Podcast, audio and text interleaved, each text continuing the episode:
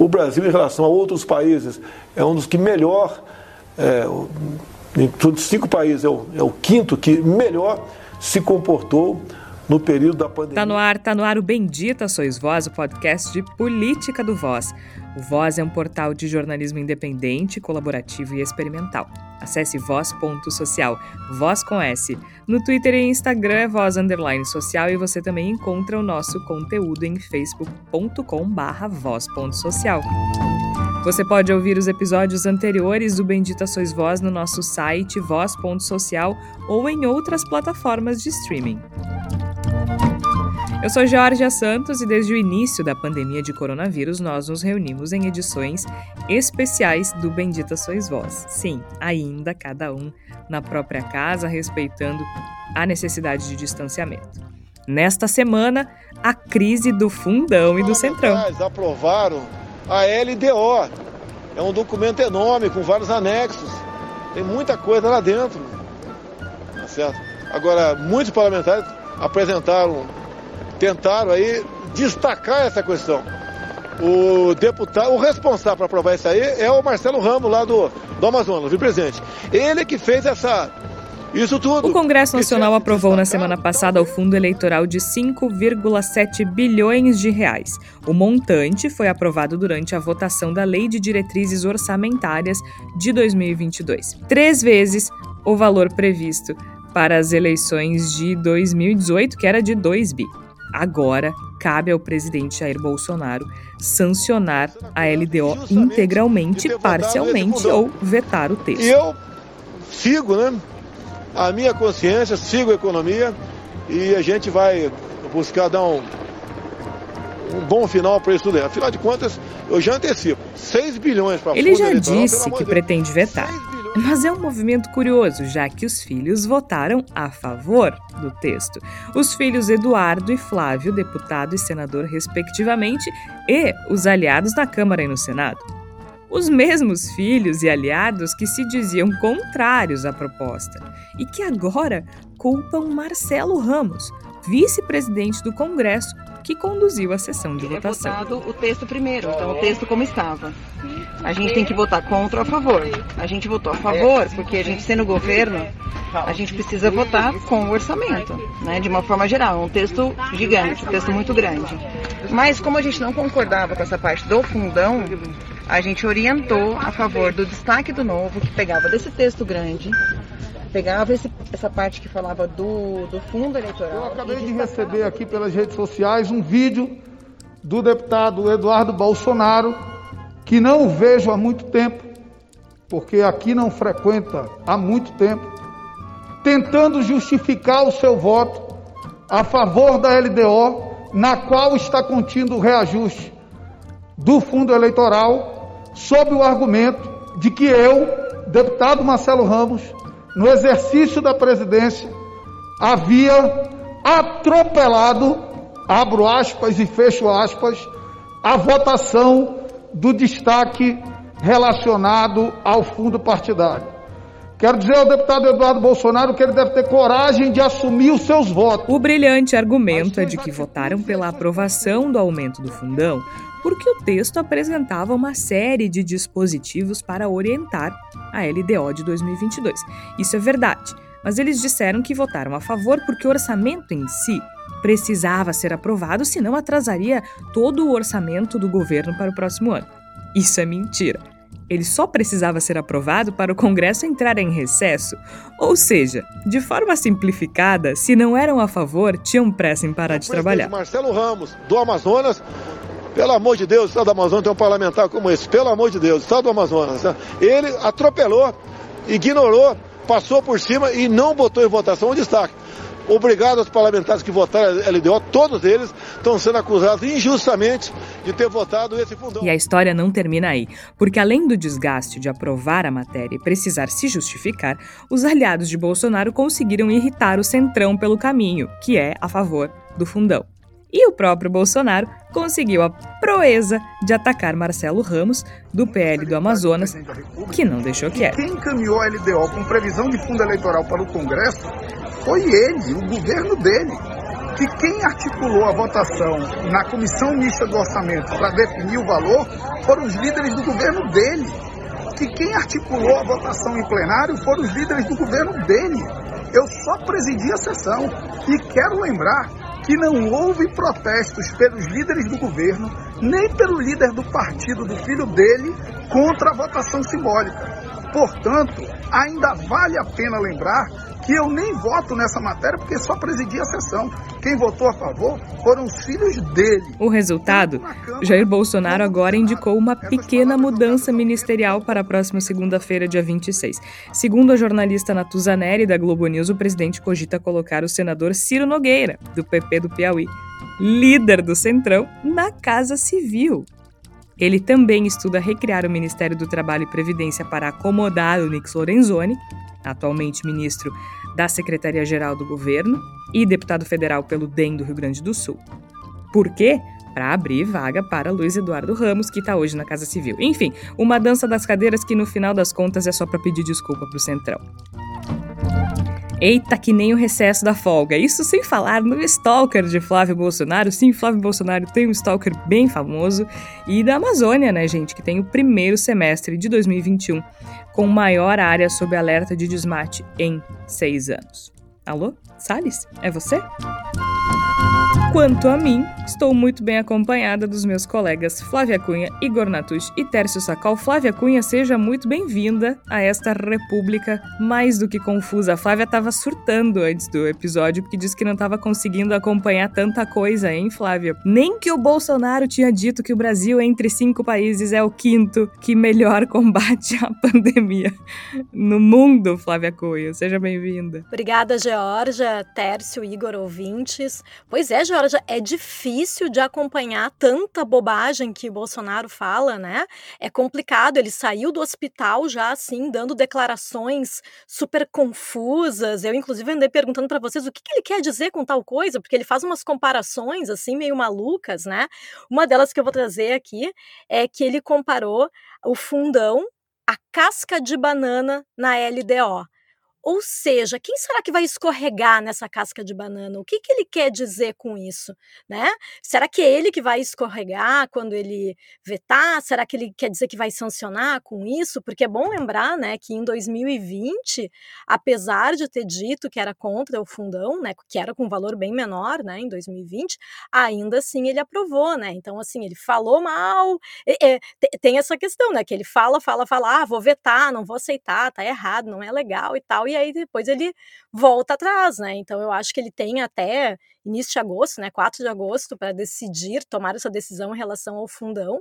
Mas vamos ver quantas bobagens ele vai falar até lá, né? Quantas comparações estapafúrdias ele vai fazer e o quanto ele vai ser incoerente à frente do seu governo, que é uma das coisas que ele mais sabe ser. Dá para fazer uma nova versão do bingo, né? Porque é tanta coisa, Igor Natush, que a gente nem fala, por exemplo, que o presidente Jair Bolsonaro ficou dias internado no hospital, que o país inteiro estava esperando. Uh...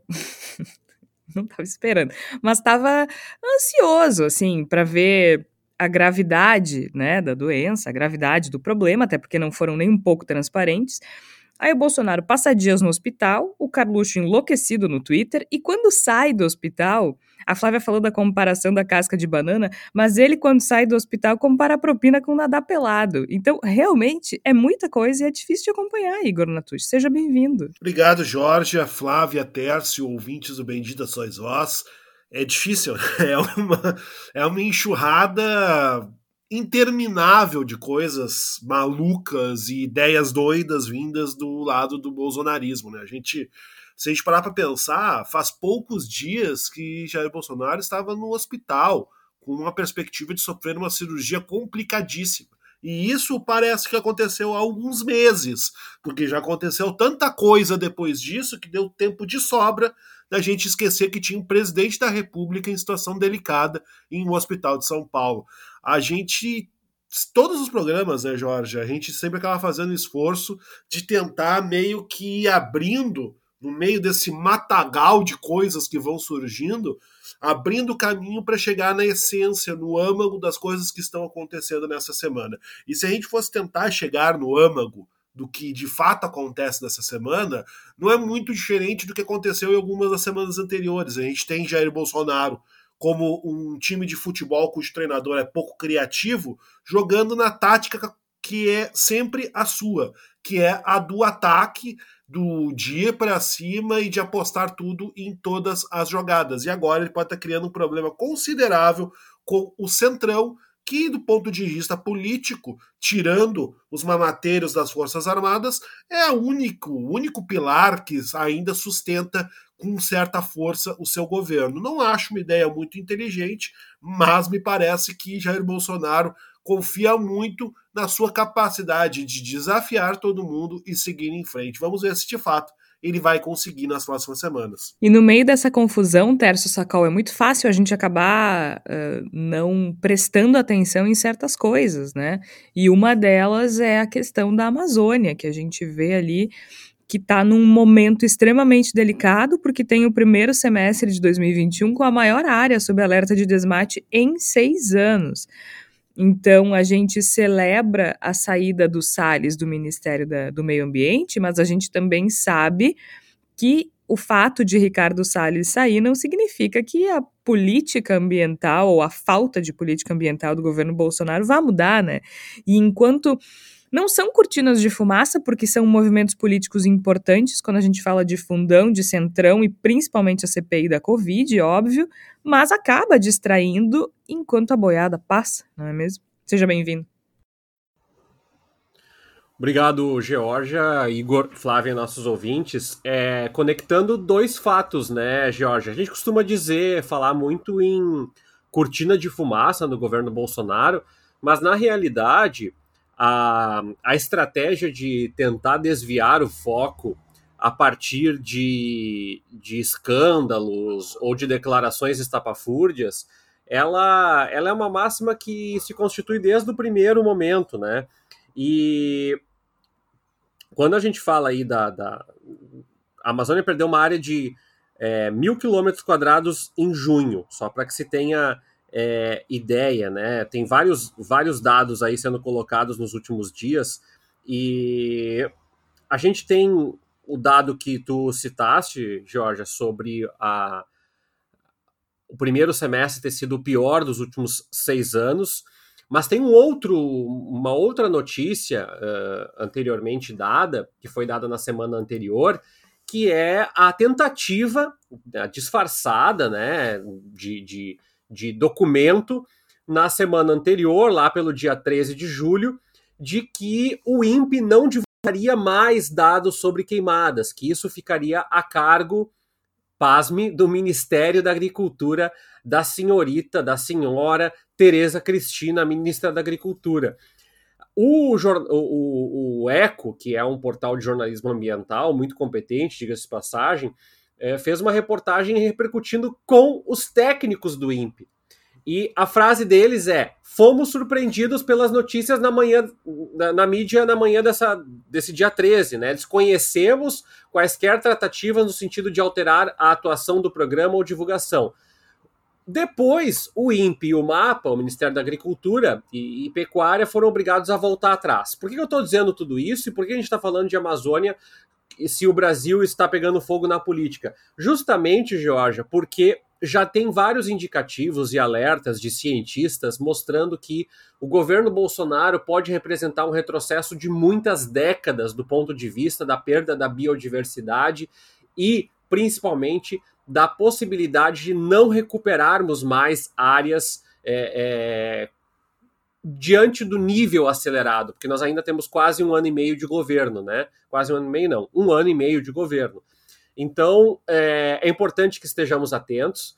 A saída do Ricardo Salles não significa nada do ponto de vista prático, apenas do ponto de vista político. Nós temos a figura execrável de um monstro, de um ministro anti-ciência e anti-meio ambiente, que agora pode ser julgado aí pela Justiça do Pará, segundo as notícias mais recentes, mas do ponto de vista da estratégia de política, continua sendo o negacionismo climático, continua sendo o desmatamento, e é isso que é importante a gente atentar também. E eu convido o nosso ouvinte a conversar um pouco e olhar e, e sei lá, fazer o que no, no seu ao redor, mas assim, enquanto essas bravatas e, e esses soluços acontecem, o Brasil segue nesse processo de destruição das instituições políticas, segue indicando é, PGR fora da lista tríplice, segue fora é, dos parâmetros internacionais de preservação ambiental, segue fora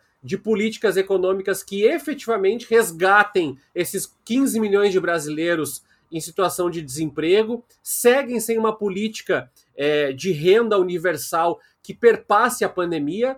É isso. Então, é, é importante deixar claro isso, Georgia, Flávia e o Igor, porque o que acontece é que se nós deixarmos isso acontecer dessa forma, se isso se perpetuar dessa forma, se isso continuar dessa forma, a gente tem o risco de naturalizar o governo Bolsonaro. Dizer assim, tu vê, foi um governo muito ruim na pandemia. Não, não foi um governo muito ruim na pandemia. Foi um governo muito ruim em tudo que se propôs a fazer. Em tudo que não se propôs a fazer foi ainda pior. Ou seja, é um governo de morte, é um governo de destruição, é um governo de fogo, é um governo de soluço, é um governo que não consegue executar nada. Por isso, nós temos que reforçar a discussão sobre impeachment não é para pensarmos o futuro do Brasil, é para pensarmos o presente do país. Igor, o Teres toca num ponto importante sobre a incompetência do governo Bolsonaro em todas as áreas, né? E me chama a atenção porque ele é incompetente até para ele mesmo. Inclusive, quando a gente fala de articulação política, que é uma coisa que, via de regra, todo mundo. É, óbvio que há quem faz melhor e quem faz pior, mas quando se chega à presidência da República, se deve também a uma certa competência de articulação política que faz com que uma pessoa chegue lá, né, ao posto mais alto da política brasileira. Não parece ser o caso do Bolsonaro, porque são trapalhadas políticas atrás de trapalhadas políticas. Desde que a gente acompanha com mais intensidade a política, nós quatro, a gente, que eu digo nós quatro, né? Acho que talvez o governo Dilma tenha tropeçado muito na questão da articulação e isso lhe custou o mandato, mas nada do que, nada comparado ao que a gente vê no governo de Jair Bolsonaro. Bom, ele nem partido tem essas alturas do campeonato, né? Alguns dos principais aliados pularam da barca cedo e, e, e são hoje ferozes oposicionistas. Mas a gente tem ali, a essa altura do campeonato, o Bolsonaro se indispondo com um grupo que basicamente garante a governabilidade e o mandato, porque há dezenas, centenas de pedidos de impeachment na gaveta de Arthur Lira. E o Bolsonaro consegue, o Bolsonaro e os filhos dos aliados conseguem se indispor com o Centrão. É uma coisa inacreditável. E, e além da indisposição, a gente vê a burrice da justificativa com relação ao voto no fundo eleitoral. Recapitulando, a gente falou na abertura, o fundo eleitoral ele foi uh, votado, né, esse dinheiro, essa verba destinada às campanhas eleitorais dos partidos no Brasil, foi aprovado num valor de 5,7 bilhões durante a votação da Lei de Diretrizes Orçamentárias, né, faz parte, afinal de contas, está aprovando o orçamento uh, de toda a estrutura político-administrativa uh, do executivo e legislativo e tudo mais. Agora, uh, os filhos e os aliados do Bolsonaro votaram a favor, aprovaram a lei de diretrizes orçamentárias, ou seja, incluindo o aumento no fundão, e depois disseram que eram contra, que foi culpa do Marcelo Ramos que botou no meio uh, da, da lei de diretrizes orçamentárias, sem aprovar o destaque do Partido Novo, que pediu uma votação nominal. Enfim, uma confusão que está uh, cobrando seu preço do, do presidente Jair Bolsonaro, né? Porque agora ele tem uma pressão absurda da sociedade para vetar. Se ele vetar, ele se indispõe com o Centrão. Ele se indispôs com o Marcelo Ramos, porque atacou o Marcelo Ramos para proteger os filhos. Os filhos e os aliados se indispuseram com o Marcelo Ramos e com o Centrão. E agora ele está tendo que pedir desculpa para o Centrão, criando, colocando Ciro Nogueira na, na Casa Civil. É, os é. Trapalhões, edição. Sei lá, né? Não vou ofender os Trapalhões, mas é, é, é algo assim: é, é, é, os Trapalhões, edição do inferno. é por aí, é por aí. É o, é o Infernal's Cut do, dos Trapalhões. Né? Porque, olha. Imagina se Dante Alighieri fosse vivo em 2021. Eu tenho certeza que o inferno seria reescrito. É, tenho certeza. Do mesmo modo que Jair Bolsonaro insultou o, a, a, cúpula da CPI da Covid, dizendo que não queria chamá-los de três patetas, porque três patetas eram engraçados, vamos deixar assim. Não vou muito mais fundo nessa analogia com os trapalhões, porque os trapalhões são a lembrança maravilhosa da infância de muita gente e não merecem ser misturados com as trapalhadas monstruosas aí no caso do bolsonarismo. Mas eu acho que tu explicaste muito bem, Jorge. Acho que tu construíste um bom quadro que nos demonstra claramente como o Jair Bolsonaro e o bolsonarismo, que, se, que nele se espelha para ganhar algum tipo de coesão, é uma máquina, é um animal que se move acima de tudo pelo instinto, né? Porque o que, que acontece? Havia necessidade de aprovação do fundão, não porque ah, porque senão vai ficar sem orçamento e tudo mais, mas porque é interesse do, dos parlamentares que hoje estão no Congresso Nacional que buscam a sua reeleição no ano que vem disporem de verba necessária para fazerem as campanhas. E as campanhas no Brasil são muito caras, e eu acho que essa é uma discussão que talvez seja ainda mais importante do que a discussão que se refere à, à, existência de um fundo público para campanhas eleitorais. Eu, pessoalmente, acho que é um caminho adequado para tentar mudar um pouco o modo como o Brasil se relaciona com as suas campanhas eleitorais. É uma outra discussão que é bastante profunda, que até cabe nos limites do Bendito Sois Vós, mas que, de certo modo, tangencia o que eu quero dizer aqui. O que acontece é o seguinte: tinha que aprovar o fundão, porque era do interesse do, do, de todo mundo que vai concorrer o ano que vem que se aprove o fundão. Mas o valor do fundão ele é, de, do ponto de vista de esfera pública, muito difícil de defender, porque é realmente muito alto e se mostra ainda mais alto numa sociedade na qual se fica miseriando recursos para auxílios durante a pandemia, no qual se faz cortes brutais em verbas de saúde e educação, mas aí tem uma verdadeira fortuna para campanhas eleitorais, e obviamente que isso é muito difícil de defender. O que, que faz Jair Bolsonaro? Bom, eu não vou ficar com essa batata quente. E ele joga de volta para o Centrão dizendo que não vai aprovar, o, que vai vetar o aumento a esse valor do fundão. E aí o que, que acontece com o Centrão? Bom, a gente já se indispôs tendo que votar esse negócio. Agora vai vir o presidente e vai jogar para o nosso colo a responsabilidade de ter votado esse negócio, como se fosse culpa nossa e como se nós tivéssemos que carregar o ônus extra de derrubar o veto do presidente. Bom, isso aí começa a encarecer, é mais um elemento que encarece ainda mais a conta do apoio do Centrão Jair Bolsonaro, que todo mundo sabe não é por amizade, não é porque gostaram dos lindos olhos de Jair Bolsonaro, é sim porque há um interesse, um cálculo político de que se pode lucrar com essa aproximação. E na medida em que Bolsonaro vai jogando as batatas quentes para o Centrão, vai se tornando menos lucrativo. Nesse caminho, ele consegue comprar uma briga com Marcelo Ramos, que é o vice-presidente da Câmara. No momento, é o presidente da Câmara em exercício, porque, afinal de contas, Arthur Lira está no seu recesso. E a gente sabe que o presidente da Câmara em exercício ele tem entre as suas prerrogativas tocar para frente ou não um processo de impeachment. E aí, o que, que fez Marcelo Temos Ramos? um histórico interessante com relação aos vices, né? Isso exato, já aconteceu exato. aqui no Brasil. A gente tem um histórico muito interessante com relação a vice. Me faltou o nome do vice que tentou derrubar o impeachment da Dilma. Estou nisso, estou pesquisando, se também não lembro. Por favor, traz aí, porque é muito interessante a história do Eduardo Cunha toca adiante o impeachment da Dilma e dias depois esse, esse cidadão que me faltou completamente o nome, que era vice, ele acaba, entre aspas, cancelando o impeachment da Dilma. Já, já vai, vai nos trazer o nome já já. Mas seja como for, o que, que acontece? O Marcelo Ramos pretende tocar o impeachment de Jair Bolsonaro? Não, eu acho que não pretende. O que ele faz é dar um recado, dar um lembrete para a mente desmemoriada de Jair Bolsonaro. Olha, tu não pode me chutar desse jeito em público, porque eu tenho prerrogativas que são meio incômodas para ti. Então, acho que foi esse o, o conteúdo dessa movimentação.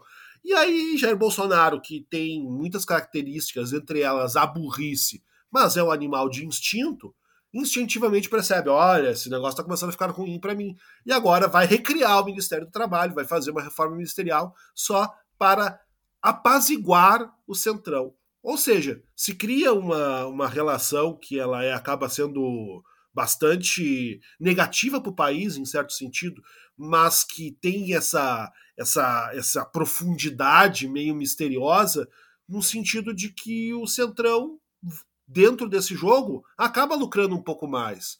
E o, e o equilíbrio deste governo cada vez mais balançante de Jair Bolsonaro depende decisivamente do, do, Centrão estar feliz, porque o Centrão é quem pode segurar Jair Bolsonaro lá, ou evitando a votação, que entre em votação o pedido de impeachment, ou caso entre, fazendo com que ele não seja aprovado. E a gente tem que lembrar que nas últimas semanas Arthur Lira mudou, fez uma pequena inflexão, uma significativa inflexão no seu discurso, na medida em que deixou de dizer não vai porque eu não quero e começou a dizer: ah, mas não cabe só a mim fazer com que o impeachment ande. Né? Então, acho que tem uma série de discussões em torno desse cenário e jogando, óbvio, com uma coisa que é cada vez menos provável no mundo real, mas segue um medo muito grande, o um medo primal de Jair Bolsonaro, que é sofrer processo de impeachment, e acaba se transformando numa, numa grande negociata de interesses, no, das quais Jair Bolsonaro, com, um, com os seus movimentos Uh, como é que qual é a palavra que eu vou utilizar? São movimentos descuidados, vamos dizer assim, para não usar uma palavra mais dura, acaba alimentando cada vez mais as chamas que criam problemas de sustentação para o seu próprio governo. É um, uma, uma coisa difícil de explicar para quem considera que Jair Bolsonaro tem uma habilidade política maior do que, que ele demonstra em todo no dia a dia e fica insistindo que o governo Bolsonaro tem grandes estratégias. A verdade é que estratégia Jair Bolsonaro, única e exclusivamente manter-se vivo do ponto de vista político. Foi o glorioso Valdir Maranhão, do PP do Maranhão. Isso, ele mesmo, ele mesmo. Glorioso. Que, aliás, ele teve um movimento interessante ali, né? Porque ele era aliado do Cunha. E ele era um dos investigados da Lava Jato, enfim, teve, tinha uma série de prerrogativas bem interessantes. Ele anulou a votação do impeachment na Câmara em maio de 2016 Uh, e ele era aliado do Cunha e no final das contas ele votou uh, a favor da presidenta Dilma, né? Contra o pedido de impeachment. Glorioso Valdir Maranhão. Tão relevante que a gente nem lembrava do nome dele. Mas assim, Tércio, o Igor toca num ponto ali, é, a parte Bolsonaro, né? Não, não tão a parte, mas enfim, que é a discussão do preço das campanhas. E aí eu queria chamar vocês três, assim, o Igor, o Tércio a Flávia, pelo seguinte: é, há uma diferença entre ser a favor ou contra um fundo eleitoral e ser a favor ou contra este valor. Porque eu, particularmente, eu não sou contra a existência de um fundo eleitoral. Eu acho que isso, inclusive, evita é, que as empresas tenham políticos reféns, né? Quando a gente tem um financiamento público de campanha, por mais que exista discussão, poxa vida, esse dinheiro poderia ir para outras áreas, né? Mesmo esses 5,7 bilhões foi mais do que foi investido em saneamento no Brasil, que tem um problema seríssimo de saneamento. Mas eu particularmente acho que é uma forma de a gente manter a política um pouquinho mais independente, né? Uma forma de os políticos serem um pouquinho mais independentes, embora a gente saiba da existência, existência de Caixa 2, o glorioso ministro Nix Lorenzoni é um belíssimo exemplo disso, muito idôneo, inclusive foi investigado, flagrado e admitiu que fez, que fez Caixa 2 em mais de uma eleição. Bom, isso é uma coisa. Agora, esse valor também, como disse o Igor, é difícil de, de defender, né? É um valor muito alto. Então a gente fica numa situação delicada, porque eu particularmente acho que é importante que se tenha um fundo eleitoral, um financiamento público, que tenha um fundo eleitoral, mas eu acho que a gente precisa fazer uma discussão maior sobre o valor das uh, o valor das campanhas, gente. É, é uma coisa fora da nossa realidade, não precisa ser dessa forma, sabe? Sem contar que um valor, umas campanhas caras desse jeito, elas também dão margem para superfaturamento e outras, outros desvios. Então, assim, será que a gente está fazendo a discussão certa aqui? O que, que vocês acham? Me parece que, primeiro, é, tem vários vícios nesse processo. Eu não me oponho a um fundo eleitoral. E talvez eu nem me opusesse a esse valor, ainda que ele seja exorbitante, se eu soubesse claramente quais são as regras do jogo. O problema, na minha concepção, é que a campanha do Brasil ela não se adaptou a um financiamento público. Ou seja, a gente quer transpor o modelo milionário que era financiado por Andrade Gutierrez, OAS e outras grandes empresas do Brasil para um financiamento público. E esse financiamento público tende a majorar campanhas que já têm Uh, uh, já são superlativas do ponto de vista da representatividade parlamentar. Quem ganharia em grande parte com, essa, com, com desse valor? O PT e o PSL. Quem são PT e PSL? São, respectivamente, a maior e a segunda maior bancada da Câmara dos Deputados. Então, o meu ponto, Georgia, é: primeiro, eu acho muito complicado fazer esse tipo de analogia, dizer assim, é, mas se gasta. É, mas aí nós temos um, um, um escândalo do tamanho da, da Lava Jato e, e não quero ser nenhuma Luciana Genro aqui, sa sair com a bandeira da Lava Jato, mas o ponto é: esse sistema todo foi permissivo e permitido a partir de uma lógica de que uma mão lava a outra. Se eu financiei a campanha de alguém, se eu paguei a campanha de alguém, eu quero algo em troca.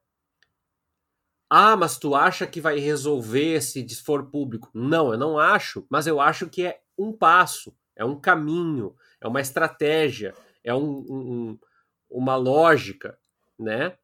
Então, é, a partir disso, sim, acho que deve existir. Porém, eu não sei se a gente pode fazer essa discussão atropelando tudo que tem pela frente. A minha percepção dessa discussão sobre fundo, sobre fundo eleitoral, é que as regras que deveriam vir antes do valor. E a gente não está discutindo. Veja, Georgia, é, eu não quero confundir os assuntos, mas a gente está discutindo distritão o Brasil não tem sequer um regime presidencialista consolidado.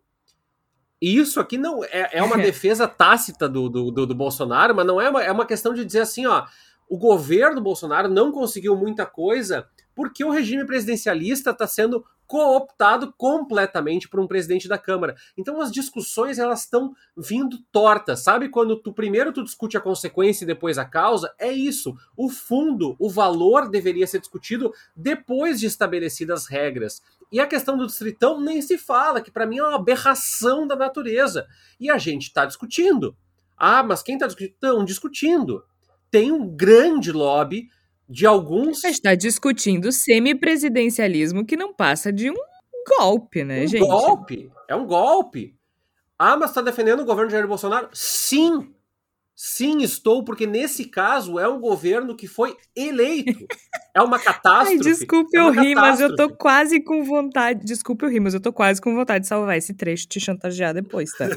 Mas é que é. é, é eu é, acho que é imperativo a gente fazer isso. Pelo a, a, a questão toda é que me assusta, Georgia, porque esse semipresidencialismo, uma vez. É, aí, aí sim, eu acho que é tipo é, regime chinês ou, ou, ou é, norte-coreano. Uma vez instaurado, o Centrão não sai do Brasil, não sai do, do governo nem por decreto, nem com, com militar, nem com tanque, nem com guerra nuclear, nem com um exército de baratas, nada, até porque né, tem uma similaridade aí. Então, para não fugir muito do, do, do tópico, eu acho que a discussão sobre valor é, ela, ela, é, ela é, é, um problema porque nós estamos discutindo a consequência sem discutir a causa. E essa questão do semipresidencialismo e distritão, ela deveria ganhar uma dimensão muito maior até do que esse valor. Por quê? Porque esse valor vai ser ínfimo diante do orçamento decretado por um regime semipresidencialista. O que, que é semipresidencialismo que tá, que para quem está ouvindo? É basicamente o centrão ou o maior grupo de deputados deliberar o que o Brasil deve ou não fazer. Se fosse para isso, nós teríamos um sistema chamado parlamentarismo. Um parlamentarismo. Né? Teve lá um plebiscito, lá em 1992, 93, não vou me lembrar agora, e ele perdeu. Que também foi uma prévia de um golpezito, né? Mas assim, ó, gente, só para explicar, assim, então, o, o, que, que é o fundão? Ele é um, é um fundo formado com dinheiro público, como eu disse antes, é um financiamento público de campanha que foi criado em 2017. É por isso que a gente está ainda patinando nessa discussão, né? Ele é recente e o objetivo é justamente financiar as campanhas nas eleições e foi a solução que o Congresso encontrou um, lá em 2015, porque o Supremo Tribunal Federal ele determinou o fim do financiamento de campanha por empresas, né? Afinal de contas, todos nós acompanhamos a, a Operação Lava Jato e outras investigações que indicavam uma prática bastante constante de Caixa 2. E é importante lembrar que, na época em que isso foi definido, havia sim uma pressão da sociedade para proibição de financiamento privado. Então, hoje as pessoas olham e veem, nossa, tanto dinheiro destinado para política, mas à época quando das investigações de Caixa 2 e outras corrupções, adoro, né? A gente fala de corrupções, e outras corrupções envolvendo dinheiro. Uh, Caixa 2, enfim, dinheiro público também, né? Existia essa pressão para proibição de financiamento privado, né? Em, lembrando, a Lava Jato ela investigava diversas irregularidades cometidas com o dinheiro de empresas para campanhas de políticos. E de novo, quando a gente mistura essas coisas, a gente está falando de lobby, né? Os políticos ficam reféns dessas empresas. Como é que o pessoal gosta de dizer que não existe almoço grátis, né?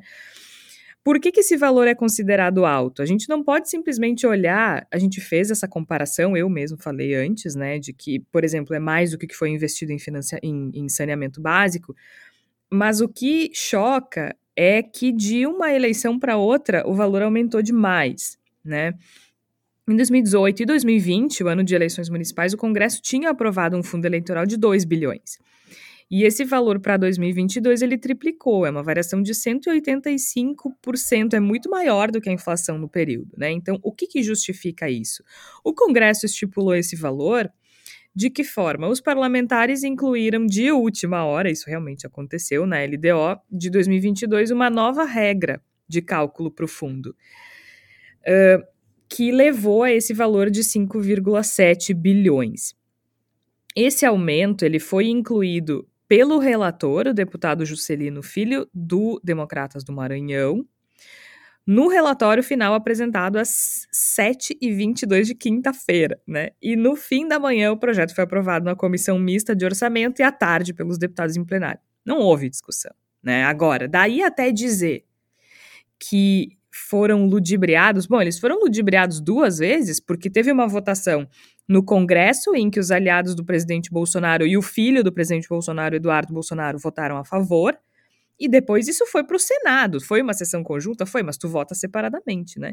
Aí o, o, o, o filho do, do presidente, que é senador, também não percebeu. Ninguém percebe, ninguém enxerga, né?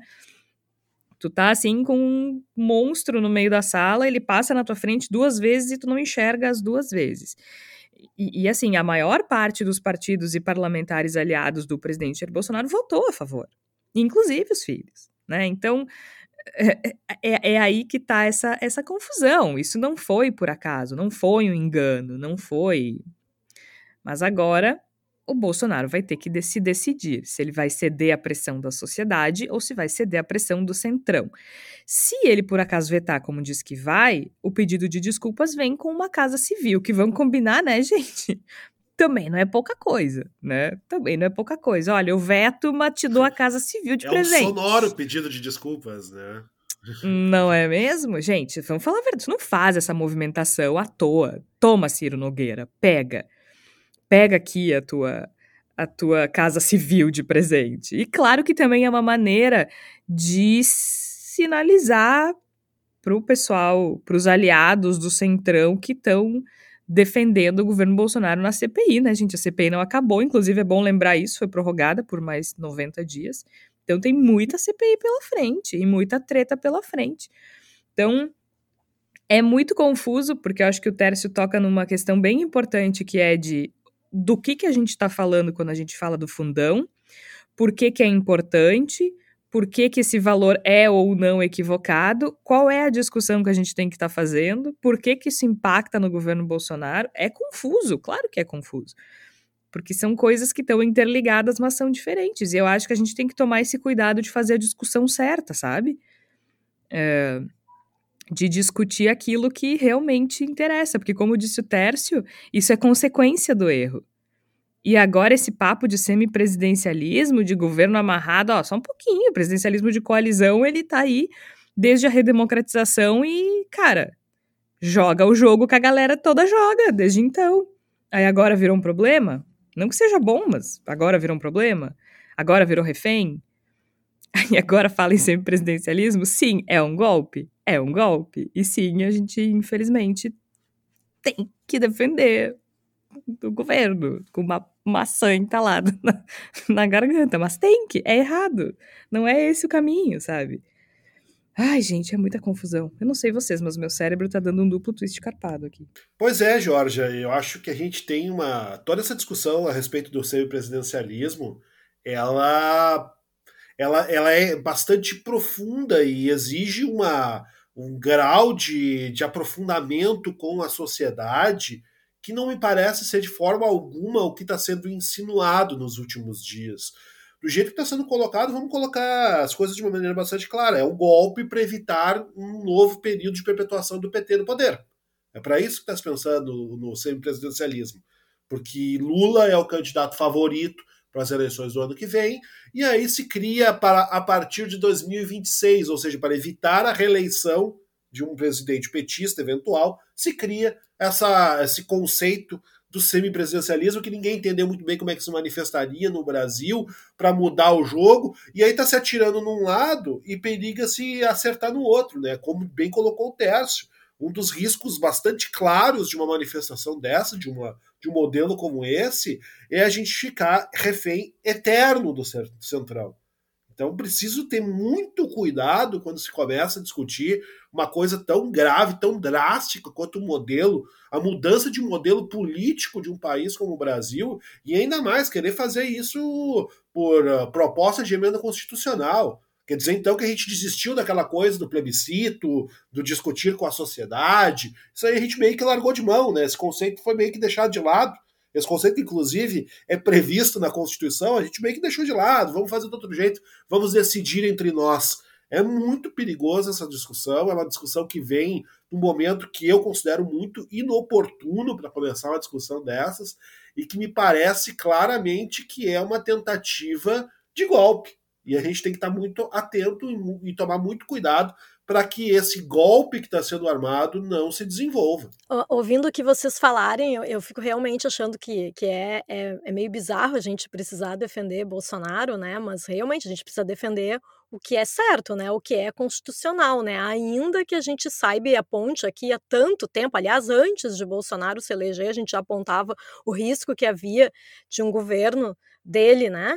uh, para a frente do Brasil. Mas a gente sabe também, né, de que o quanto ele não cumpre o que ele, o que ele prometeu para os próprios eleitores, né? Uma das coisas que Bolsonaro mais falava é que não haveria o tomar lá da cá, né? E a gente já viu esse movimento dele aí de colocar o Centrão na Casa Civil é justamente o tomar lá da cá que ele passou tanto tempo dizendo que não faria, tanto tempo uh, criticando, né, e dizendo que isso era um absurdo, que no governo dele seria diferente. E aí a gente percebe que na verdade, não é nada diferente do que era antes, é até é muito pior.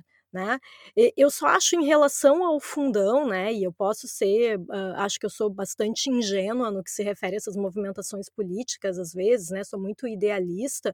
Eu acho que realmente esse aumento Uh, tão, tão grande em relação a, a 2020, nesse momento de pandemia, com tanta gente passando fome, com esses escândalos em relação à vacina cada vez mais Uh, aparecendo nos noticiários e, e, e, o, e o povo cada vez mais, né, a gente já com aquele, aquele emoji do palhaço, né, porque cada vez mais não, está, não tinha dinheiro para isso, mas tinha negociata com a vacina, não tem dinheiro para dar um auxílio emergencial num valor, não pode manter 600 reais de valor mensal, mas tem valor para bancar as eleições eh, de 2022 muito mais do que era em 2020. Eu acho que deveria se ter algum tipo de, de cuidado, de austeridade nesse momento que a gente está vivendo, né? Que tem tanta gente realmente abaixo da linha da pobreza no Brasil né? E eu só queria trazer aqui a discussão, só que eu acho que é, a gente é, tem tanta coisa ao mesmo tempo, né, que talvez tenha passado batido, assim, né? A gente estava falando antes, o Igor estava falando sobre a importância dos vices, né? E a gente não pode esquecer por onde andava a Hamilton Mourão, né, recentemente estava em Angola participando de uma conferência de chefes de Estado e de governo dos países de língua portuguesa e ele estava lá no, né, participando desse evento e ao invés de tentar fazer levar pautas econômicas e diplomáticas ele estava lá para defender a Igreja Universal né porque a Igreja Universal está com um problema lá para se estabelecer para se manter uh, em, em solo angolano e Hamilton Mourão achou que era muito normal colocar isso como uma pauta oficial do governo, como defender a permanência da Igreja Universal uh, nesse país africano, né? E inclusive ele falou não, mas é importante para o governo Bolsonaro porque a, a Igreja Universal representa uh, é do partido, tem muitos parlamentares do Partido Republicanos, e então esse, esse partido é nosso aliado, ou seja, né, trazendo à baila toda essa questão que existe, que a gente já comentou aqui em outros episódios, do quanto a, a religião uh, neopentecostal, o quanto eles estão próximos do governo Bolsonaro, né, e o quanto isso é, no mínimo, uh, antiético e questionável num Estado laico que nós ainda vivemos, se a gente for pensar na, na Constituição brasileira. Bom, a notícia. a notícia do, do, dia da gravação que a gente tá, do dia 21 de julho, é que a chapa Mouro. Não, desculpa, gente. Mouro e Mourão. Bugou. É, é, é, é, tá sendo discutida em, em, em Brasília, segundo a, a, revista Veja, segundo o site da revista Veja. É, o ponto que o Igor traz, ele é fundamental tudo, o, o, as movimentações políticas, inclusive da ordem é, das estratégias da Câmara, elas são feitas muito com base em torno do que do, do, do momento que a gente está passando agora. O Exército, segundo notícias também do dia 21 de julho, está contratando uma pesquisa de imagem para saber o tamanho do impacto que fazer parte do governo mais catastrófico da história recente do Brasil, talvez talvez ainda tem que, tem que ter, fazer um bom diagnóstico, né? Talvez o mais catastrófico da história do Brasil, é, eleito, né? Pelo menos, é, quer mapear se, se, se queimou aí, né? Tem dúvidas se, se, se queimou. Bom, eu respondo, né? Talvez não precise gastar, de repente me dá uma parte do dinheiro e eu digo: se incinerou o filme, né? Não que o exército não tivesse uma conta feia para pagar pra gente aí, dado seu, a sua presença em golpes que antecederam o golpe de 64, mas depois o próprio golpe de 64, o alinhamento com governos como o, o de Michel Temer e outras tantas né, escândalos, como de pensionistas, como de aumentos poupudos para estruturas é, de exército, mesmo quando o Brasil é, claudica na, na, parte de segurança pública. Enfim, não é esse o ponto. O ponto, voltando à chapa Moro-Mourão, é há um desespero emergente por parte de algumas uh, uh, cabeças da elite pensante, da Faria Lima e outras uh, grandes organizações. Se a gente olhar para as grandes. os empresários são o público, segundo o Datafolha, que mais apoia Bolsonaro. Quase 50% dos empresários não entende que o governo Bolsonaro é ruim. Então isso fica aí o, o recado para E não é empresário tipo a Georgia e, e, e, eu que tenho uma MEI. Não é esse empresário. É empresário. Empresário da Van. Empresário da Americanas. Empresário. Eu tô. Velho da Van, Tércio, olha o é, respeito. É, velho da Van. É, o, é o empresário do, do hambúrguer madeiro. Esse empresário, é, é, é, a gente não tem como mapear, porque a gente não está nas reuniões internas, mas em grande parte ainda assim tem uma sustentação evidente do governo Jair Bolsonaro. Porque, em grande parte, esse empresário está é, fazendo o que Bolsonaro não conseguiu, que era cagar e andar especificamente para a população. Esse empresário não se importa que as pessoas comam osso. Esse empresário que do Madeiro, Wizard, ele não se importa que o Brasil tenha 15 milhões de desempregados e que a renda média do brasileiro esteja em 970 reais. Segundo um dado recente da, da, da PUC do Rio Grande do Sul, 28% das pessoas de Porto Alegre estão vivendo com menos de um salário mínimo. Olha o tamanho da tragédia, onde a gente está gravando aqui em Porto Alegre. Então, se a gente não colocar isso em perspectiva, Jorge, a gente não vai conseguir interpretar a eleição do ano que vem e esses movimentos da Câmara. Eu acho que em uma hora a gente vai ter que fazer um programa para discutir distritão. O distritão é uma ameaça não é tácita, é uma ameaça explícita à democracia. O Distritão vai eleger figuras como Jair Bolsonaro ad eternum. Porque não importa ter um partido para o Distritão se perpetuar, importa a figura. Ah, mas tu é a favor do atual sistema? A discussão não é essa. Primeiro, que eu não tenho conhecimento técnico suficiente, a Georgia tem muito mais que eu. Mas segundo, é que o problema é que o sistema atual ele tem gatilhos é, problemáticos, assim como foi Tiririca puxar seis deputados de um partido insignificante, mas ainda temos a possibilidade de ter partidos. Partidos que são a essência da democracia de um país que se entende como republicano. E se nós acabarmos com a essência dos partidos, nós não acabamos com a política. Nós só damos o livre acesso para quem tem dinheiro e para quem decreta quem deve sobreviver e quem deve morrer, como foi o espírito do governo Jair Bolsonaro nessa pandemia, na gestão da Amazônia, na saúde, na educação e retomando o que eu falei no início do programa, em todas as áreas, porque o governo é inepto em todas as áreas. E eu acho importante, Tércio, reforçando isso que tu colocaste, falar em que tipo de empresário nós estamos comentando, né? Mencionar que tipo de empresários são esses, né? Porque o velho da van, o Wizard, o cara da Madeiro, são empresários que não têm nenhum tipo de projeto de país por trás, né? A gente puxa para trás lá aquela coisa do Gerdau e o que é esse grupo de empresários que tinham uma visão de país, que tinha uma visão de desenvolvimento do país. Não é a nossa, nós não concordamos com ela, mas se trata de uma visão de desenvolvimento, de progresso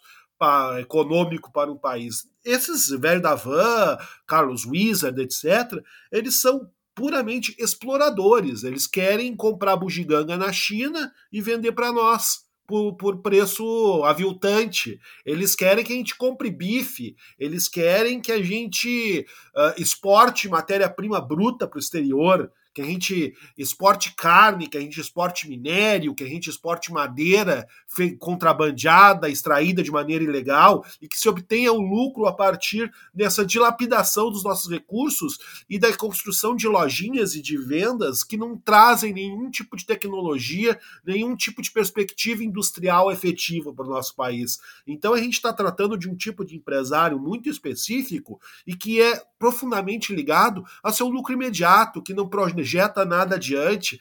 São pessoas que estão trabalhando basicamente com o butim no país. E aí é obviamente que vão se sentir à vontade com um presidente que, dentro de seus inúmeros defeitos, ele tem essa quase qualidade que é uma lealdade para com aqueles que resolvem roubar. Se quiser roubar e não me prejudicar, pode roubar no meu governo. Se quiser derrubar a árvore, mas não me prejudicar, derruba a árvore. Se quiser evadir divisas, mas não me prejudicar, evada as divisas. É, o Jair Bolsonaro pensa muito nessa lógica, o bolsonarismo é todo calcado também nessa lógica. Então é natural que esses empresários que não têm nenhuma espécie de projeto, de pensamento de país, que querem apenas extrair os recursos do nosso país para o benefício e para o enriquecimento próprio, se sintam à vontade em um governo como esse. Igor, eu acho que eu acho que um empresário que também faz parte aí desse grupinho aí, mencionado por vocês, é o Flávio Rocha, dono da Riachuelo, que recentemente ele se manifestou contrário à taxação de grandes fortunas e o argumento dele foi maravilhoso, né? Ele falou que taxar grandes fortunas reduziria a desigualdade, mas empobreceria os ricos. Eu fiquei com muita pena dele. Tadinho. Eu fiquei com pena, eu chorei depois de ler isso, né? Que bom que ele entendeu, porque né? realmente, né? Que bom que ele entendeu. Pois é, exato. É porque para reduzir a desigualdade tem que tirar de quem tem demais, né? Será que é isso a ideia? Será que é? Não sei, mas ele falou que é contrário, viu, gente? Só para dizer. Então, é bom a gente lembrar, né, naquela listinha de, de onde não ir para gastar o nosso dinheiro, Riachuelo. As pessoas não ficam nem vermelhas, né? Falando em E não assim, ficar- né, Georgia, É. em- em dois minutos de programa, é, para quem tem dúvidas sobre a essência do Voz, a gente limou uns, uns 10 pa- patrocinadores na grande mídia. Ou seja, se a gente não tem dinheiro, se a gente não tem dinheiro para financiar mais coisas do Voz, vocês já sabem exatamente porque a nossa essência não está à venda, né? A gente já citou o nome de 10 grandes marcas aqui que nunca vão nos patrocinar. Ajuda nós. Olha só. Só pra gente, já que a gente tá rindo, vamos continuar rindo, porque o Flávio Bolsonaro disse à PGR que ele é vítima de stalking de Renan Calheiros. E eu não podia terminar esse programa sem citar isso, que para mim foi a principal notícia da semana. Gente, sério, qual é o nível de maravilhosidade disso? O Flávio Bolsonaro disse à PGR que é vítima de stalking do Renan. Isso é perfeito. Isso é perfeito, assim. Eu, eu, eu, eu não sei o que dizer. Eu tô, eu tô emocionada até, porque é muito lindo. É comovente, né? É comovente. Eu tô procurando aqui no Twitter porque o Renan Calheiros ele respondeu. E aí eu tinha separado para falar para vocês, e aí eu fiquei fuçando e vendo outras coisas muito mais interessantes, como o Douglas Souza, que é um atleta da seleção brasileira de vôlei, que tá bombando no Instagram. Ele. Eu, eu, eu tinha um ranço da seleção de vôlei, porque, né, motivos óbvios. E. Né. Fala sério.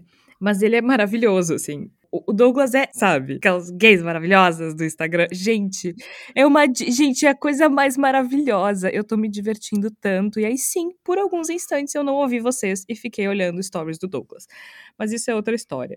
É... Então, o Renan Calheiros, ele falou o seguinte: a democracia tem contornos, às vezes, de ficção.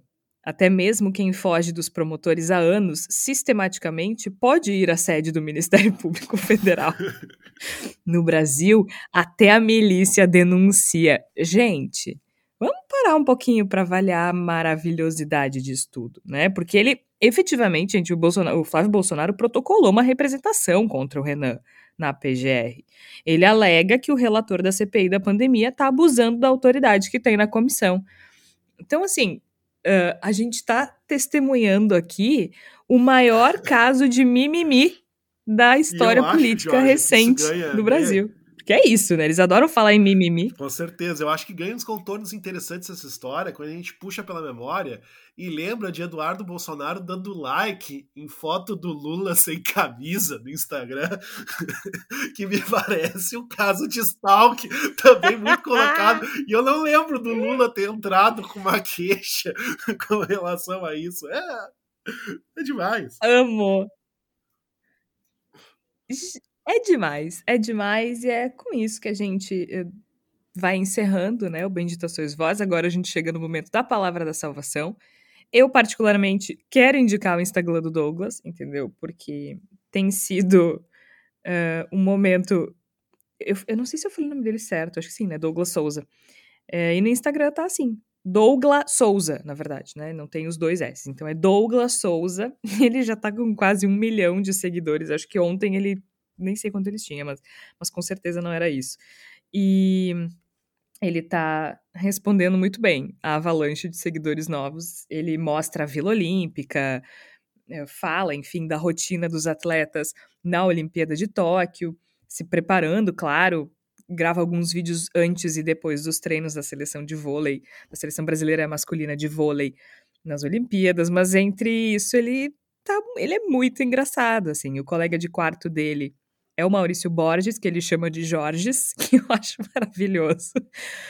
E, enfim, ele grava vídeos mostrando a cama, que não é.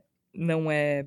que é de papelão, mas que, enfim, é bastante resistente, mostra a Vila Olímpica, dá uma zoada caprichada nos colegas também. O, o Bruninho passando, ele disse: Eu tô indo pro treino, mas aparentemente o Bruno vai pescar, por causa da roupa que ele tava usando. Enfim, estou me divertindo com Douglas Souza. E se vocês quiserem, ele é basicamente o esse menino do esporte, sabe? Ele não é comediante, mas ele é muito engraçado e muito divertido. Espero que não seja bolsominion, senão vou me decepcionar bastante. Com toda a circunstância envolvida. Flávia Cunha, o que é que tu tens pra gente na Palavra da Salvação? Georgia, vou indicar o texto que eu escrevi para a coluna Voos Literários, fazendo uma comparação da, da política né, com, com a mitologia. Principalmente, até conversei contigo, né, nossa editora-chefe aqui, perguntei, Georgia, será que eu tô louca de fazer essas comparações? Né? E uma das coisas é que para mim foi inevitável fazer a comparação, porque a, a minha ideia veio porque Randolph Rodrigues, vice-presidente da, da CPI da pandemia, tinha comparado o esquema de, das vacinas com a ida de Lerna, que é um monstro mitológico, né? Só que daí eu comecei a pesquisar sobre a lenda e aí começou a vir a, assim a família desse monstro, né? Porque é uma coisa muito louca essas coisas de mitologia greco-romana, enfim. E um dos monstros ele guardava um rebanho de gado. Aí eu pensei, gente, tá muito quicando, assim, né? Essa comparação com o gado bolsonarista. E aí a Georgia me, me permitiu, né?